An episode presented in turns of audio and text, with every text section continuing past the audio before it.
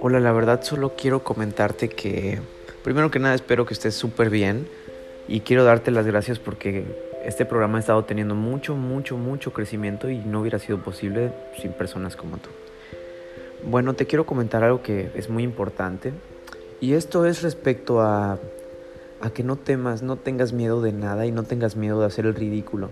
Créeme que una de las pruebas de fe más grandes que yo estoy haciendo para que te des cuenta de que no pasa nada es que en todos esos episodios yo te voy a exponer casos de mi vida que yo llegué a considerar vergonzosos en un tiempo, pero ahora los considero como aprendizajes y quiero que tú los conozcas y los sepas muy bien para que te des cuenta de que nadie que no tenga que irse se va a ir, así como nadie que esté cerca, que no debería estar cerca lo va a estar.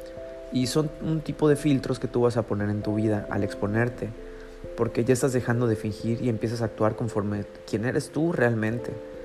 Entonces cuando empiezas a actuar desde esta forma, desde este punto, muchas personas no están acostumbradas a ver a alguien que está brillando y muchos te van a tratar de opacar.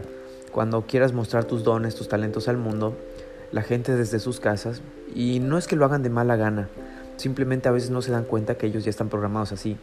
Pero si tú te atreves a subir un video, y te lo digo, no te voy a mentir diciéndote que exponer tu talento o, quién eres al mundo sea algo fácil. No.